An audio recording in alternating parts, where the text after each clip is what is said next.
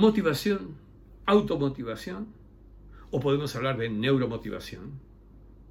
¿Cómo se genera motivación en el cerebro?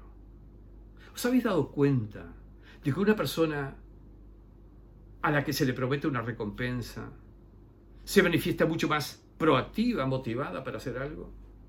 Es que la expectativa de recompensa genera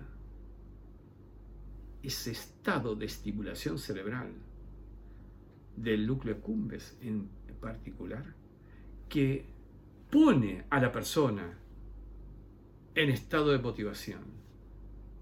Otro elemento importante es que generemos actitud hacia la motivación, un cambio respecto a la percepción del entorno. Por eso vuelvo a recomendar lo que en los gimnasios cerebrales, un ejercicio de risa.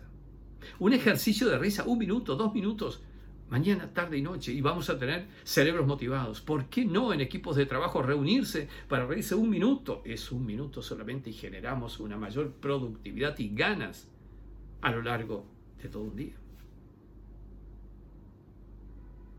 Por el otro lado, la motivación tiene que ver con la emoción. ¿En qué estado emocional tenemos, desde el punto de vista de sus situaciones personales o institucionales, tenemos una persona, un integrante del equipo, un gerente, un directivo? ¿En qué estado emocional está? Por eso es importante equilibrar la ecuación, tanto en lo personal familiar como en lo profesional laboral, como para que ese estado emocional genere predisposiciones motivacionales. Por cierto, cuidémonos de que si hay una promesa de recompensa, la recompensa debe existir efectivamente, porque de lo contrario se produce un estado de frustración del cerebro. Y tenemos que encontrar para todos y cada uno lo que denominamos el efecto elemento. ¿Qué es el efecto elemento? Siguiendo a Robinson, es encontrar el propio elemento.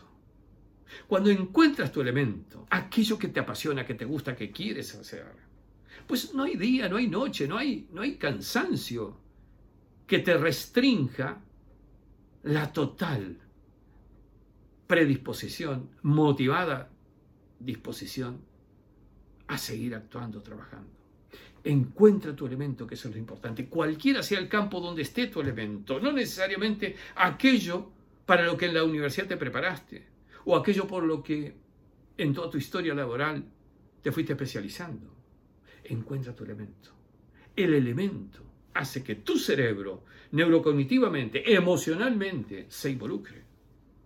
Y a veces nos cuesta, nos cuesta tiempo, una vida laboral. Yo he sido 20 años directivo de empresas. Pues no tenía mi elemento. He hecho marketing. Pues no estaba en mi elemento. Y hoy estoy en esto. Neurociencias, aplicadas. Es mi elemento. Por eso hoy, un domingo, en la tarde, con un sol y un verano interesante, estoy aquí trabajando para ti. Porque quiero transmitirte y además inducirte, influenciarte para que busques y encuentres tu elemento. Porque tu elemento es el secreto de tu éxito. Busca tu elemento y tendrás tu propia automotivación. Y en tus equipos de trabajo